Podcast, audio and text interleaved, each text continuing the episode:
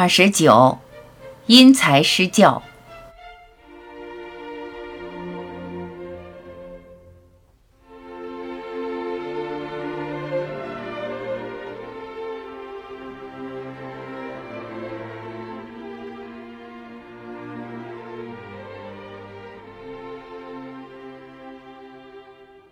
杨正民的女儿说：“爸爸的心最苛，博士有那么好读吗？要付出多少心血啊！功课那么重，深更半夜不能睡。爸爸的心是那么硬，读一个博士还不够，劝说每个人读两个博士才甘心。孩子长大了，千差万别，个性不同，兴趣各异，如何教育呢？”依照个人不同的素质，采取不同的教育方法，即量才而教，就是因材施教。词语出自《论语·雍也》。所以二女儿话语说：“我的父母计划人生的方式，很像专业登山者，总是筹划着爬上另一个更高的山头。鼓励直辈勤学习，三人成才不容易。”郑民的四个侄辈，两男两女，来巴西时，大的是六岁，小的只有九岁。受文革影响，成绩较差，不得不重新学习文化。对侄子上学的问题，弟弟的脑筋更是难以启发了。他说：“读书有什么用？在老家，读书人遭罪，称为臭老九，弄得站不到人前。没有文化，照样做官当干部。”孩子中两个小的去上学，两个大的都帮我做生意，我也不用那么辛苦了。不管弟弟说什么，想法如何，郑民主意已定。他一方面耐心开导弟弟，一方面抓紧时间把侄儿侄女们耽误的学习补上，使他们学有所成，将来做一个有用之人。孩子在异国上学，首先就要过语言文字关。到巴西的第二天，郑民就教他们学习葡文，先学字母发音，以后每天至少学会十个生词，并发起竞赛，学得越多越好。一天，郑民在校开会，晚上十点才回家。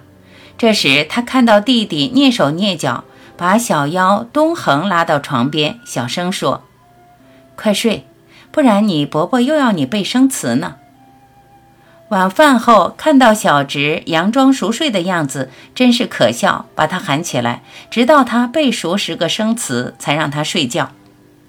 他对侄辈耐心劝说，日久天长，使侄儿们养成了刻苦认真、好学向上的美德。侄儿的普文有了基础，就让他们上学，因为他们年龄偏大，是不能按部就班地进行学习的，必须隔三差五跳跃式升级。这样难度就更大了。虽然跳级，但科学知识不能有断层，必须把有关的知识补上。有不懂的，他反复给予讲解。不仅节假日不休息，而且每每加班学到深夜。在报考大学时，老大、老二、老三都是连续落榜四五次。然而，郑明鼓励他们要坚定信心，不怕失败。幸好巴西的大学一年招考两次，给予他们有较多的报考机会。大侄女素琴积极性很高，从中学到考大学几年的时间里，她受苦最多。她的年龄偏大，补习中小学十二年的功课，时间紧，任务重，难度大。但是她不负众望，考进巴西利亚大学数学系，兼修统计学。四年拿下两个学位，后来又考进北京大学数学研究所，获得北大及八大的双重奖学金，攻读计算机及统计的硕士学位。毕业后，他到美国就业，与北大教授齐军结婚，两人都有称心如意的工作，皆就职于洛杉矶。二侄女春燕因几次考试失利。精神异常紧张，时常熬夜复习。家人有些担心，怕他被累出病来。全家都给予鼓励，树立信心，使他情绪放松。经过艰苦努力，后来终于考取八大营养系。以后得到巴西教育部的公费，攻读上海中医大学。毕业后与马来西亚华人蒋军结婚，回到巴西首都开诊所行医。大侄儿老三祥伟也很好，考进巴西利亚大学，毕业于土木工程系，现在美国台塑公司担任工程师之职。唯有侄儿东恒入学时才九岁。是按部就班升学的，比起他姐姐与哥哥，年龄上占很大的优势。照理说基础最好，预料博士学位是可以拿到的。但是郑民离开巴西几年，没料到东恒高中毕业后竟然辍学在家，帮爸爸做起生意来了。求学的机会稍纵即逝，不同的选择结果大不一样。东恒走向与姐兄不同的道路。郑民常常为此自责，感到遗憾，觉得愧对孩子。可是弟弟却得意地说：“东恒没有上大学，你看日子过得不比别人差吗？”听了弟弟的话，既叫人啼笑皆非，又觉得非常可悲。弟弟受读书无用论的毒害太深了，他把认真读书的传家之宝丢掉，忘得一干二净。一天晚上，全家人聚餐，闲谈往事。郑民问弟弟：“移民到巴西这些年的感想如何？”他说：“现在看孩子们的成就，当然你的主张是对的。”侄儿在旁边说：“当时伯伯让爸爸工作，又劝我们读书，爸爸很生气呢，曾不止一次讲，要是奶奶在世的话，爸爸要让奶奶狠狠地收拾您。”郑民想。天哪！幸亏自己是哥哥，又懂教育，可以开导他，也能当家做主。如果弟弟与侄辈始终拒绝自己的安排及引导，这个阿哥傻劲上来与他们碰撞，发生不愉快，真够他懊恼一辈子了。劝说子女双博士，人人完成有志气。郑民自幼就有钻研医学的志向。阴差阳错没能成为医生，他让四个孩子全部学医。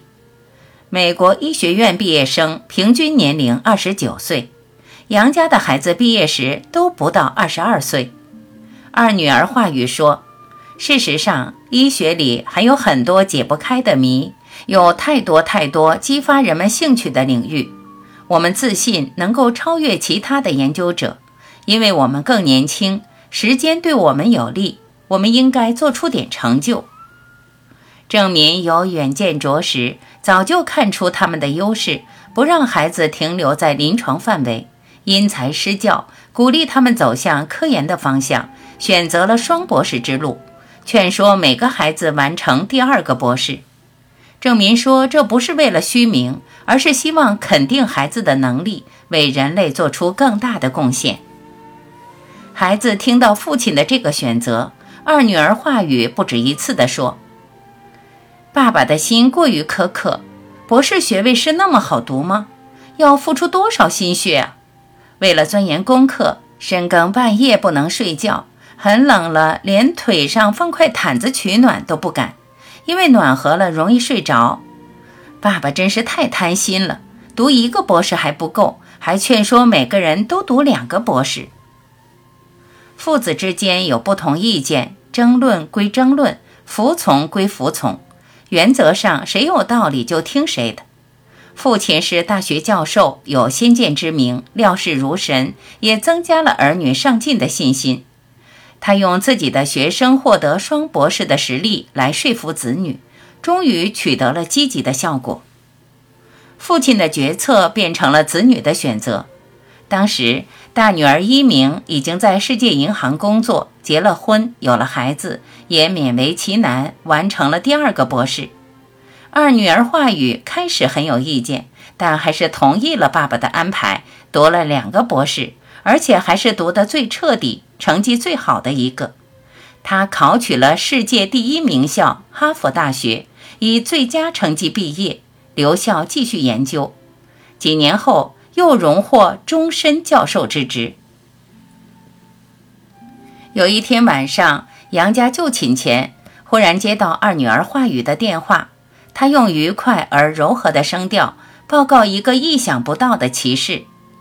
原来，美国有一个机关要选拔一个人才担任主管职务，要求能力强、知识面广、具有医疗经验，并且还要有文学、理化、生物知识，能够独当一面。待遇和福利当然是优人一等。山不厌高，水不厌深，周公吐哺，天下归心。因为条件优越，所以报名者众多。参加考试的医师强手如林，居然多达一百六十四位。为了能够录取合适的人，试题内容范围非常广泛，足足考了一整天。考完之后，主考官严肃地宣布：各位成绩的高低、录取与否，将在四十五天之内以书面通知。所以各位不必主动询问，在家等候即可。到时候自然会接到通知。当时应试者相继离开，话语却被留下。主考官悄悄走进话语座前，亲切地问：“话语，你真的决定要来吗？如果来的话，我们立即决定录取你好了。”这时话语大吃一惊，心里想：刚才说要等四十五天。怎么才一转念就决定了呢？最后一堂考卷还没过目呢，而且那个幸运的人居然是自己，他不敢相信。他想自己不是美国人，也不善于交际，没有任何特殊背景，哪里有这么大的优势呢？忍不住咬咬嘴唇，哦，还在痛呢。显然这不是做梦，这是为什么呢？话语经过了彻夜的思考后，并没有接受他们的好意，只是表示感谢。高兴之余，百思不得其解，忍不住打电话将好消息告诉父亲。结果父亲得出结论：因为话语有两个博士学位，那是哈佛大学的优秀成绩及被留校任用的资历，还有哈佛大学终身教授的资格被他们看中。那家公司还在担心华宇肯不肯去呢，于是私下先询问他的意愿，以免结果公布之后被华宇拒绝，影响公司的工作，有伤他们的尊严。后来华宇对父亲说：“没有想到进来得到那么多好处，一般人看来是不可能的。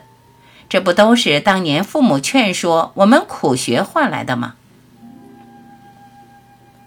万事不如身手好，一生须惜少年时。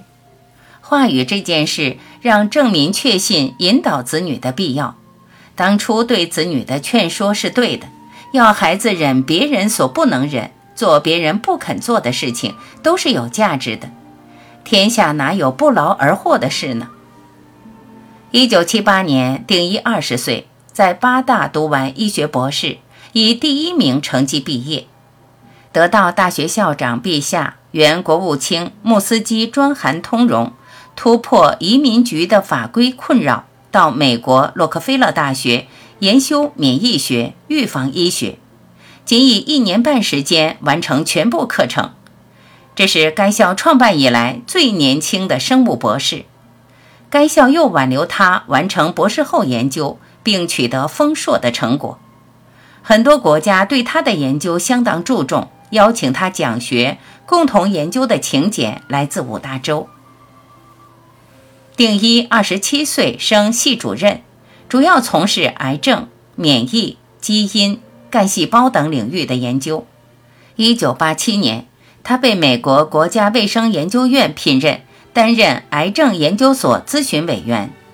一九九六年，荣获美国科技自由神奖章，并列入美国国会记录。到二零零二年年底，发表医学论文已超过三百篇，多是具有突破性贡献的学术论文。他是世界级学术期刊的审核主持人，并指导台塑企业生化计划，担任长庚生物企业董事长。他还担任过台湾跆拳道、射箭选手的训练顾问，经他指导的选手。在雅典奥运会上大出风头，取得两金一银一铜的佳绩。台湾报纸大肆报道，把台北运动队的成绩归功于杨定一的指导。一九八二年，北恒二十二岁，在八大医学院取得外科博士以后，申请到美国洛克菲勒大学学习，后转康奈尔大学研究，专攻泌尿外科，并取得博士学位。后留在康奈尔医院工作。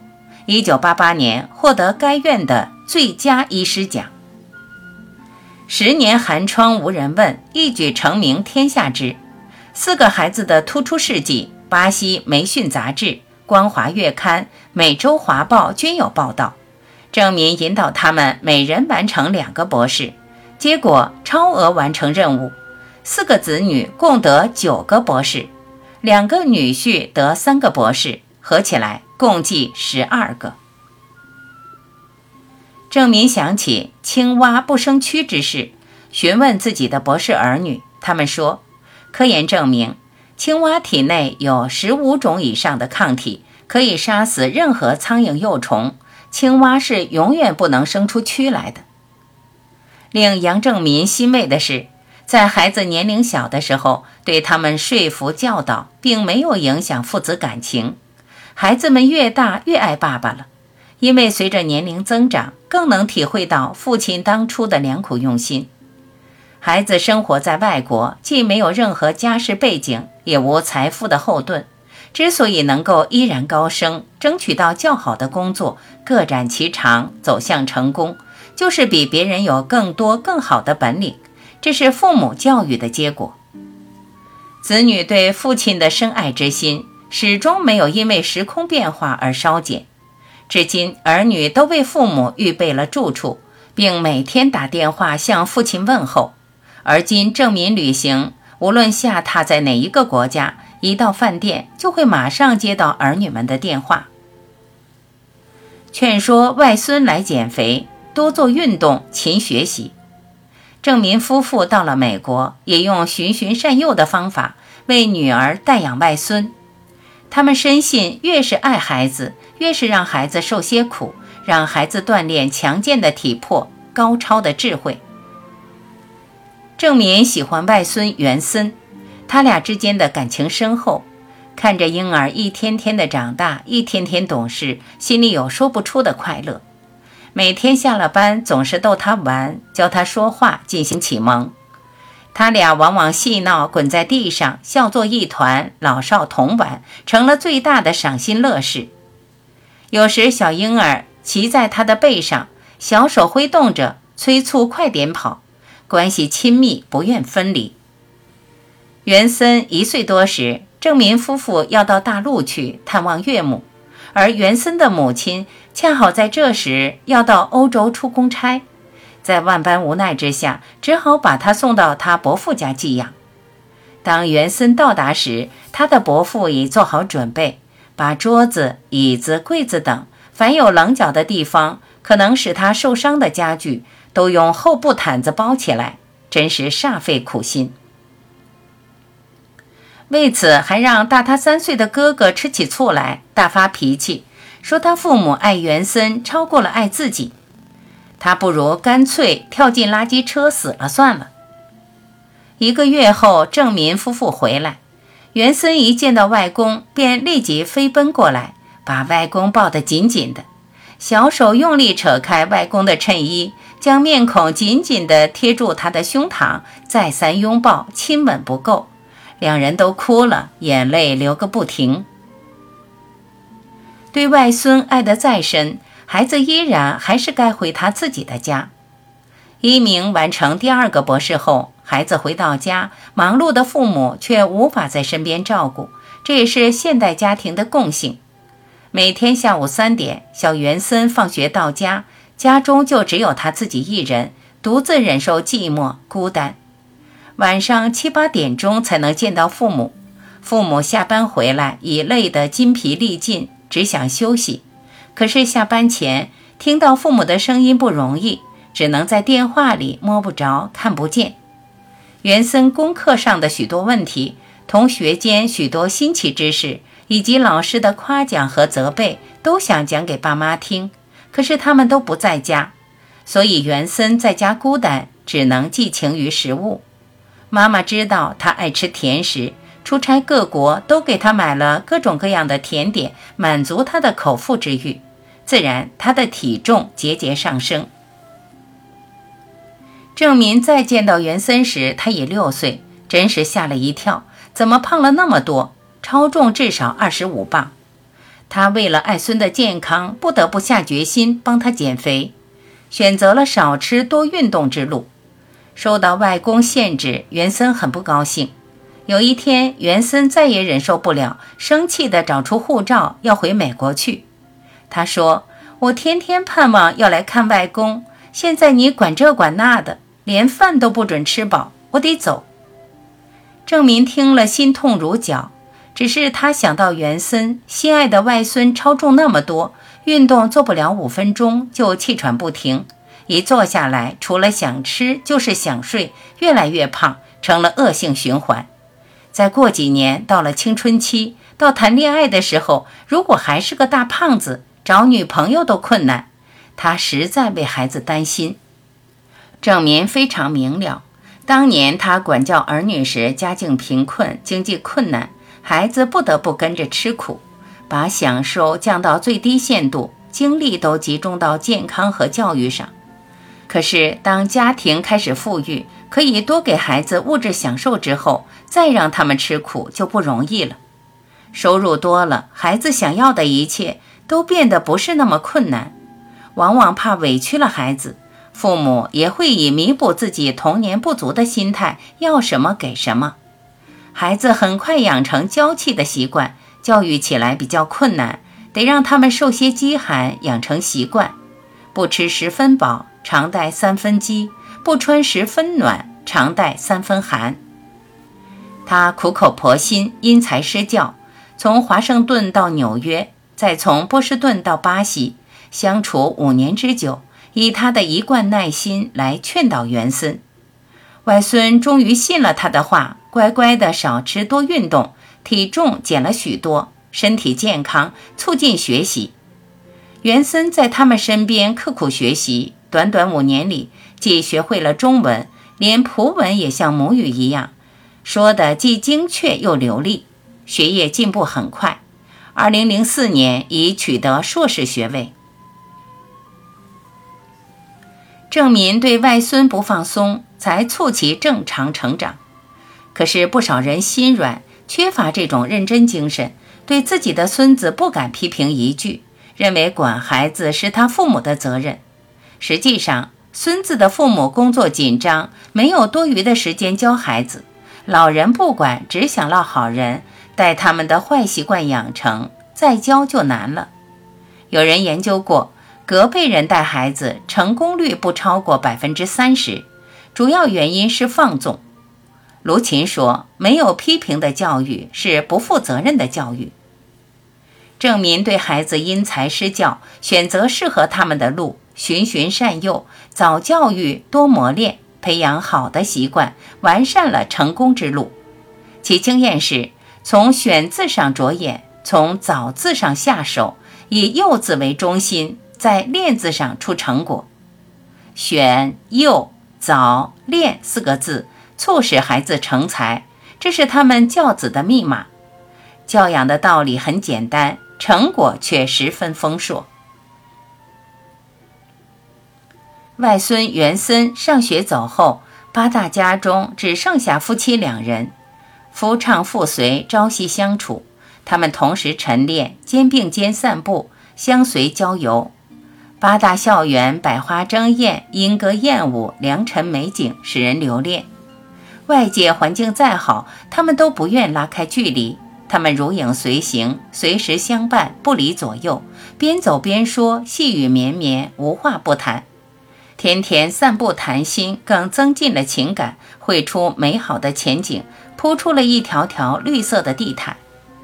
夫妻两人浑然一体，经过艰难的熔炼，他们永远的结合在一起，不愿离散。郑民难以忘记的是，旅行前一天，他们走在校园的林荫道上，清晨的空气清新甜蜜路旁的百花娇艳动人。他看着佩兰想着夫妻之情不禁脱口而出我们这般恩爱万一有个先走了那该多么悲伤啊！